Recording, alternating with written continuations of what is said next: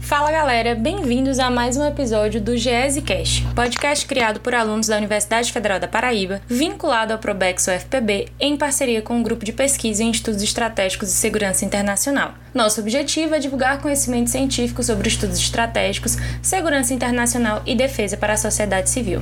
O episódio de hoje faz parte do nosso quadro Plantão Geek, especialmente para vocês, queridos nerds, que pensam em estratégia. E eu que vos falo sou Maria Monserrat, a vossa embaixadora das galáxias. E hoje vamos falar da série do momento, The Last of Us, mais um sucesso da HBO que saiu para dominar as telinhas e nós, claro, não poderíamos deixar de trazer a nossa análise de estratégias para a sobrevivência no apocalipse. Já viram o último episódio da série? O que, é que vocês acharam? Conta pra gente lá no nosso Instagram, arroba se você está nos escutando pelo Spotify, não esqueça de ativar o sininho para não perder os novos episódios. Compartilhe com seus amigos, nos recomende, avalie e se tem uma série ou filme do universo geek que você gostaria de nos ouvir comentando sob a perspectiva dos estudos estratégicos, nos envie uma recomendação nas nossas redes sociais. Não se esqueça também de acompanhar o GESCast no nosso canal do YouTube. No episódio de hoje você ouvirá as vozes de Maria Monserrat, eu mesma, a vossa embaixadora das galáxias, e de Lara, a nossa lançadora de foguetes Antes de oficialmente começar o episódio,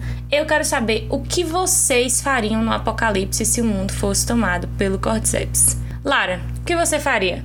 Eu acho que a resposta óbvia dessa pergunta é que eu queria ser o Bill ou amiga do Bill, ou filha do Bill, até vizinha do Bill serviria, desde que minha casa estivesse dentro daquela cerca. Eu super teria ajudado a pegar os vinhos, ficar atirando ali nos invasores. Seria um bom hobby. Ou seja, no caso de o governo ser composto por um bando de ditadores e o mundo estar cercado de perigos, vem sempre a calhar estar muito bem armado. Então, assim, queria estar lá com o Bill no bunker dele. Bora, Bill! Oi, gente, tudo bem?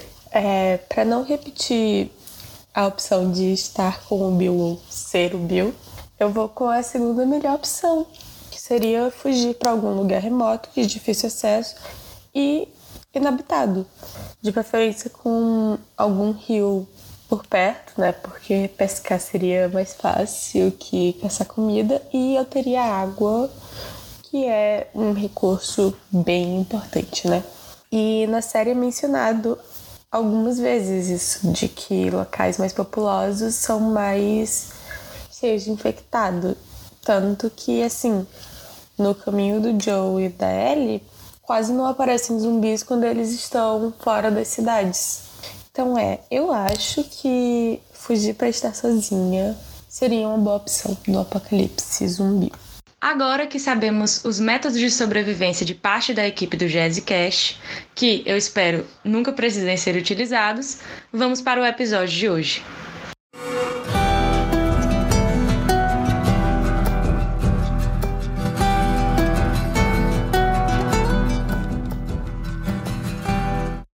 Depois de vocês ficarem sabendo das nossas, espero, inúteis estratégias de sobrevivência, caso tenhamos de lidar com apocalipse fúngico, acho que vale destacarmos que as ameaças biológicas são reais. Não necessariamente como ocorre no contexto da série, mas como fomos lembrados em 2020, a humanidade está sempre sujeita a doenças de rápida contaminação. Em um contexto de conflito, isso pode ser, claro, weaponized, ou seja, vírus, bactérias podem se tornar armas, ainda que não de fácil controle. Armas biológicas entram na categoria de armas de destruição em massa justamente por seu caráter indiscriminado, isto é, elas não fazem distinção entre civis e soldados, entre homens, mulheres, crianças ou idosos todos estão sujeitos à contaminação, inclusive quem as lançou, razão pela qual o uso desse tipo de armas tem sido cada vez mais limitado nas relações internacionais. Não obstante, ele é possível e sua comprovação é bastante difícil, já que é difícil rastrear o que se chama de paciente zero, ou seja, a partir daquele infectado o contágio começou.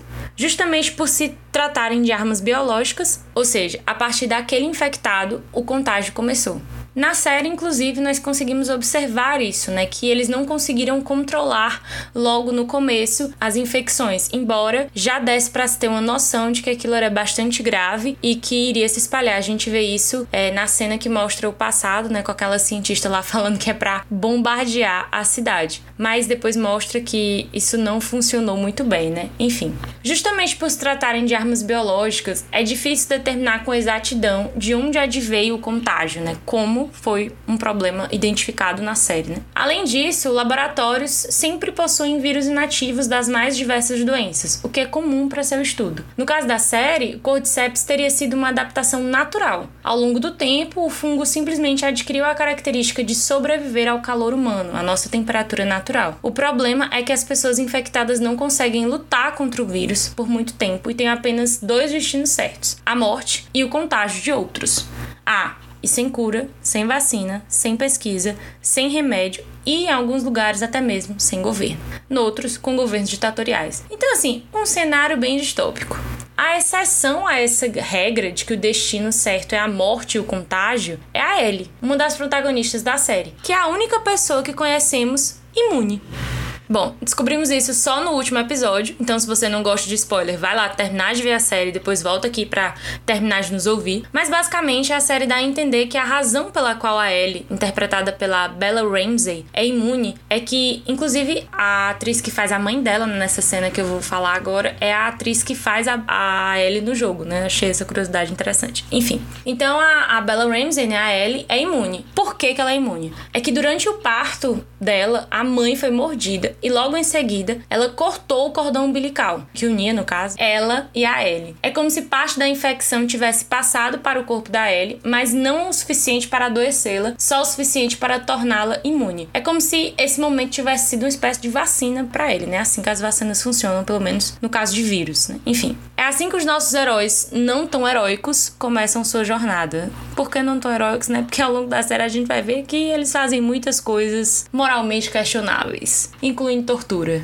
Mas assim, né? Enfim, quem os julgará? A trama da primeira temporada da série, então, como eles vão conseguir, né? O Joe e a Ellie vão conseguir atravessar os Estados Unidos para chegar ao laboratório onde supostamente uma cura poderia ser encontrada por intermédio da Ellie. Então, assim, não se sabe ao certo quais as chances reais, mas existe uma possibilidade de conseguir desenvolver, a partir do caso da Ellie, uma vacina. Então, eles vão tentar. E aí toda a coisa vai se desenrolar em cima disso. Mas vamos agora para a parte estratégica. Uma das estratégias aplicadas que vemos na série é a busca constante por prédios mais altos, de onde se possa ver o terreno. O Joe chega a repetir isso tanto que a Ellie já sabe o que fazer no último episódio. Mas por que isso, né? Como já dizia o clássico, a arte da guerra, no terreno íngreme deve-se ocupar a parte mais alta primeiro e aguardar o inimigo. Anakin! I have the high ground! Obviamente, estar em uma posição mais alta permite maior visibilidade, que é o que o Joe busca. Uma possibilidade de avaliar o que ele possivelmente terá de enfrentar ao avançar rumo ao seu objetivo. Já que, como também afirma Sun Tzu, quando se luta em um território inimigo, mas não se avança o bastante, nunca se deve parar de avançar. Uma outra estratégia ou tática, né, enfim, que vemos na série, dessa vez não utilizada pelo Joe, que é interpretado pelo Pedro Pascal, tá? Eu não tinha falado isso antes, mas enfim, é porque é meio que nem precisa dizer. O homem já incorporou tanto o papel que, enfim, ele é o Joe, o Joe é ele, e é isso. Mas ele também é o Mandaloriano, tá? Não vamos nos esquecer disso. Enfim. Então, é, embora o Joe já admita, né, que tenha feito isso, e justamente por já ter feito, ele reconhece essa estratégia, né, que é a emboscada. Ao fingir-se ferido, um predador, para ludibriar sua vítima, acaba por levá-la a sentir empatia e baixar a sua guarda, permitindo assim que o ataque aconteça com mais facilidade. Mas o Joe, meus caros, é vítima tão somente do mundo criado pelo Cordyceps. E em um contexto que favorece a sobrevivência dos mais aptos, ele com certeza é predador, não presa coisa que atormenta um pouco ele, né? Mas enfim. Ao reconhecer a cena que ele mesmo já reproduziu, vemos o conflito do personagem envergonhado pelo que já fez, mas disposto a fazer de novo pela sua sobrevivência e agora pela sobrevivência da Ellie. Infelizmente, é nesse episódio que a Ellie precisa matar pela primeira vez para salvar o Joe, o que traz de novo o sentimento de culpa ao personagem por tê-la colocado naquela situação, né? Ele sente como se, não, eu que tenho que fazer isso, eu que tenho que te proteger, eu que tenho que carregar o peso na consciência de ter matado alguém, não você. Mas enfim, né, as circunstâncias estão fora do controle dos personagens. E esses dois vivem, afinal, uma longa e penosa jornada. Agora a nossa lançadora de foguetes estrelinhas nos trará mais análises sobre essa série fantástica da HBO.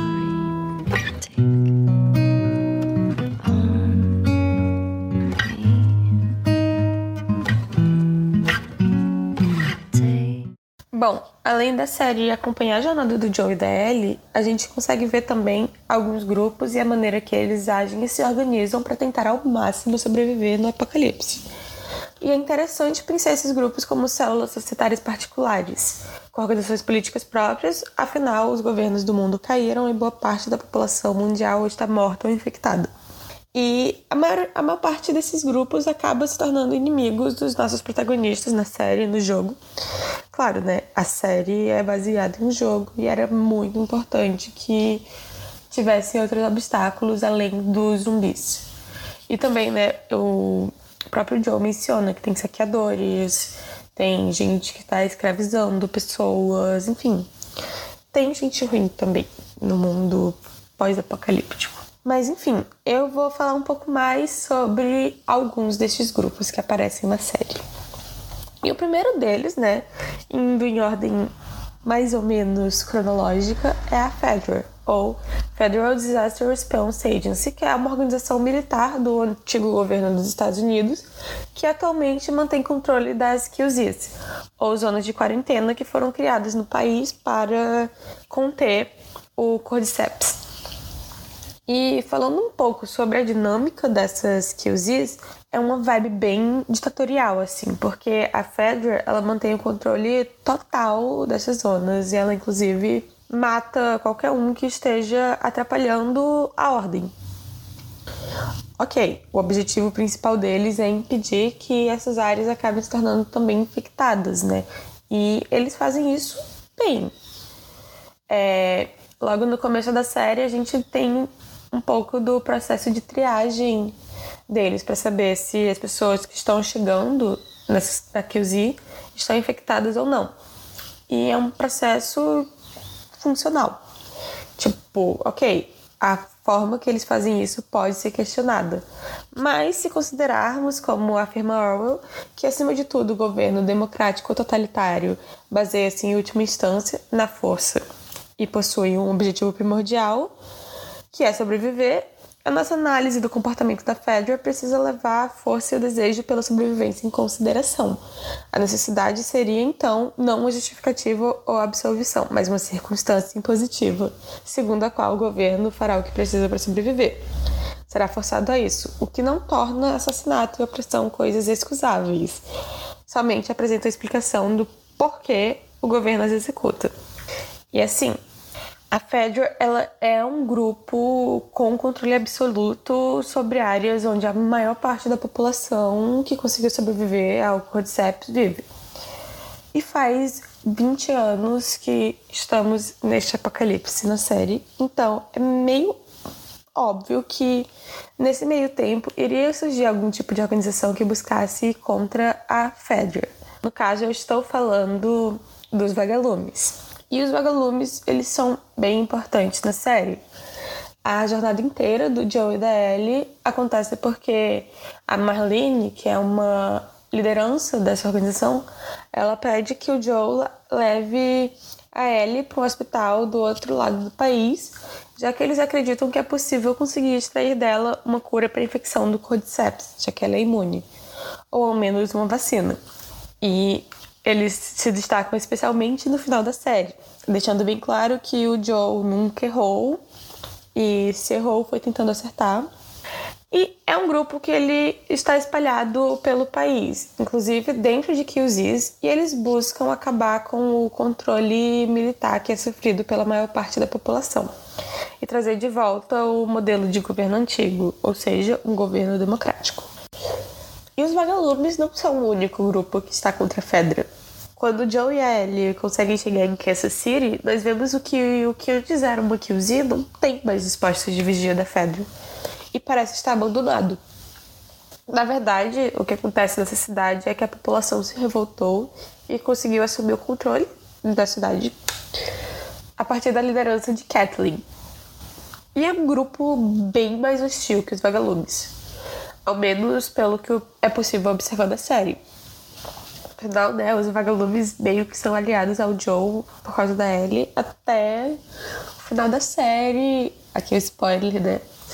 Que aí, né, os vagalumes meio que decidem que tem que matar a Ellie pra conseguir a vacina e o Joe vai numa killing spree pra matar todo mundo e salvar Ellie. Enfim, um pai querendo salvar sua filha, né? O Joe errou, eu não vi na série ele errando, então é isso. Mas enfim, voltando ao foco, né? É, para falar sobre a Kathleen e companhia, um ponto que eu acho muito interessante sobre esse grupo, muito importante ressaltar, é a vingança. Contextualizando um pouco mais, é, mais que os dias, existiam pessoas normais, civis, que troca de remédio, comida, é, qualquer coisa que eles estivessem precisando. Ou até mesmo por pura babaquice, assim. Ah, eu não gosto de você. Eles serviam de informantes para Fedra e revelavam tipo, pessoas aliadas aos, aos vagalumes ou qualquer tipo de informação sobre alguém que estava atrapalhando aquela ordem daquele lugar. E o grupo da Captain, ele busca se vingar de algumas dessas pessoas de Kansas City. Eles prendem o que eles consideram os traidores, que eram aliados de alguma forma à Fedra. E, e tipo, eles matam essas pessoas e tal. Inclusive, né, o grande foco do episódio que foca neste grupo é a busca por Harry, que foi um cara de Kansas City que, entre aspas, matou o irmão da Kathleen. Porque ele vendeu informações sobre ele para Fedor em busca de remédios para tratar o irmão dele mesmo, o Sam. No fim, esse grupo acaba sendo devastado assim, pelos infectados. Isso acontece graças a Fedra ter mantido todos os infectados dessa cidade escondidos no subsolo. O que foi mencionado algumas vezes, há algumas referências a isso durante o episódio. Isso nos traz outras reflexões. Do ponto de vista humano, os seguidores da Kathleen parecem ter pago o preço de sua vingança e do ponto de vista da análise do grupo como associação política da sua ineficiência. Eles não souberam priorizar a resolução do problema mais urgente, os infectados, e colocaram o expurgo à frente de sua própria sobrevivência. Lembrando mais uma vez Sun Tzu, chefes rigorosos e soldados fracos geram o colapso no exército. Mas é graças a essa falta de percepção dos objetivos a longo prazo, também por parte da Fedra, que vemos nesse episódio o Baiacu, a fase mais desenvolvida e mais rara da infecção pelo Cordyceps, e eles são, tipo, incrivelmente fortes e violentos. Para finalizar os grupos importantes e funcionais, eu não vou falar sobre os canibais dos últimos episódios, porque, sinceramente, se você chega numa situação em que você precisa comer carne humana porque você não tem recursos, o grupo não tá funcionando muito bem, né? Então eu não vou falar sobre esse grupo porque, na minha opinião, é um grupo completamente falho e deficiente. Mas vamos falar agora sobre o meu preferido, né? O grupo liderado por Tommy, que é o irmão do Joe. Na minha opinião, né? Como eu já deixei bem claro, é, de todos os que eu citei até agora, esse é o melhor que tem para você fazer parte. É o grupo mais aprofundado da série. Claro, é o único que ativamente explica sua forma de funcionamento e organização. Porque eles explicam isso pro Joe e os outros estão lá, tipo, atirando e tentando matar o Joe. E é um grupo bem recente. Ele tem apenas sete anos e é um grupo que está isolado e escondido por motivos de segurança. É, não existe uma única pessoa liderando esse grupo, sim um conselho eleito e tudo que existe na cidade é compartilhado entre os habitantes. Os recursos principais é tudo. Não existe um dono de cada coisa. Assim como o protagonista, né, o Joe, fala comunismo. E o grupo funciona muito bem. Na verdade, com a exceção da Fedra, é o único que tá lá inteiro até o final da série. Não teve nenhum tipo de massacre por parte do Joe, mas, né, é, Inclusive, o Joe e a Ellie, eles voltam para esse para essa cidadezinha do final. Outra coisa que eu acho muito legal sobre esse grupo é que eles usam cavalos como meio de transporte, o que acaba sendo muito mais prático do que carros que acabam necessitando de gasolina, bateria, E, na verdade, é inclusive por isso que o Joe, ele aceita levar a Ellie para o outro lado do país, porque os vagalumes prometem a ele uma bateria de carro, que é um recurso muito importante no jogo. E aí ele aceita porque ele quer ir atrás do irmão dele. Mas assim, formar grupos é realmente a melhor ideia durante o apocalipse? Claro, se funcionar muito bem como acontece com o grupo do Tommy, é maravilhoso. Mas, assim, mais pessoas acaba tornando o local mais suscetível à fome, como acontece com o grupo dos canibais que eu mencionei vagamente antes. Ou até mesmo alguém se infectar pelo Cordyceps, um plot muito comum em filme de zumbi. Eu sei que aqui não são zumbis zumbis, mas eu vou usar esse plot. É a pessoa que é mordida e esconde do grupo, né? Então acaba tendo essa possibilidade. E, assim, na série, no meu episódio preferido, é, a gente consegue ver que é possível sim sobreviver sozinho e muito bem. Nisso eu tô falando do Bill, que já foi mencionado anteriormente, né? Mas assim, é, vamos falar sobre o Bill agora. É um personagem que ele pode ser uma referência aos Preppers, que é um grupo existente nos Estados Unidos que, como o nome já diz, eles se preparam para um possível apocalipse.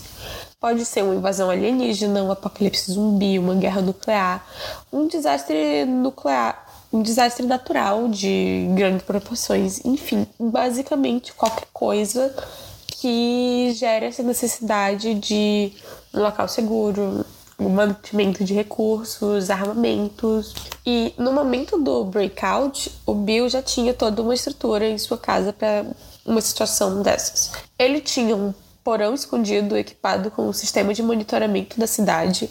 Ele mantinha alimentos não perecíveis, ele tinha, tipo, muitas armas. E é por conta desse seu preparo e por ele estar escondido que ele não é levado pela Fedra quando evacuam a cidade em que ele morava. E ainda bem que ele não foi levado, porque é deixado implícito, quase explícito, mas, né, na série que caso ele tivesse ido com a Fedra, ele seria fuzilado junto de seus vizinhos, em uma tentativa de barrar o surgimento de mais infectados, já que não havia espaço suficiente nas QZs para toda a população que não estava infectada pelo Cordyceps. A Fedra também, além de tudo, matava pessoas que não conseguiram chegar primeiro da QZ. Os 50 primeiros ficam vivos e o depois você morre, basicamente. E com a cidade estando completamente isolada, sem nenhum tipo de informação sobre existir alguém vivendo ali, o Bill ele cria uma estrutura praticamente impecável. Ele tinha armadilhas, fonte de energia, água, ele tinha cercas de segurança para manter afastados é, tanto os infectados quanto possíveis saqueadores, pessoas que quisessem matar ele ou qualquer coisa. E sendo bem sincera, além de tudo, ele cozinhava muito bem ver, tipo, os pratos que ele fazia durante o episódio, eu senti uma vontadezinha de estar lá no apocalipse da casa dele, porque parecia tudo muito bom.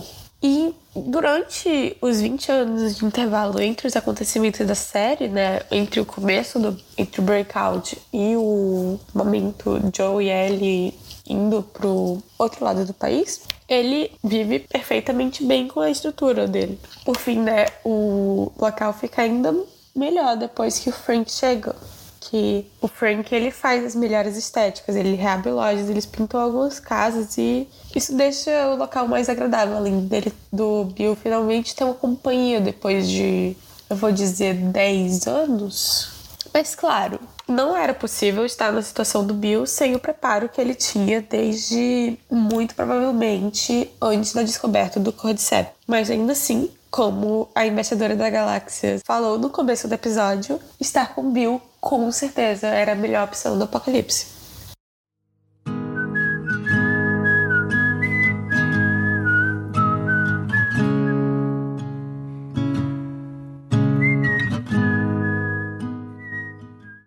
Isso, galera. Espero que vocês tenham gostado do Plantão Geek de hoje. Não se esqueçam de nos acompanhar nas nossas redes sociais, arroba e obrigada pela audiência. Um cheiro sem cordyceps para vocês.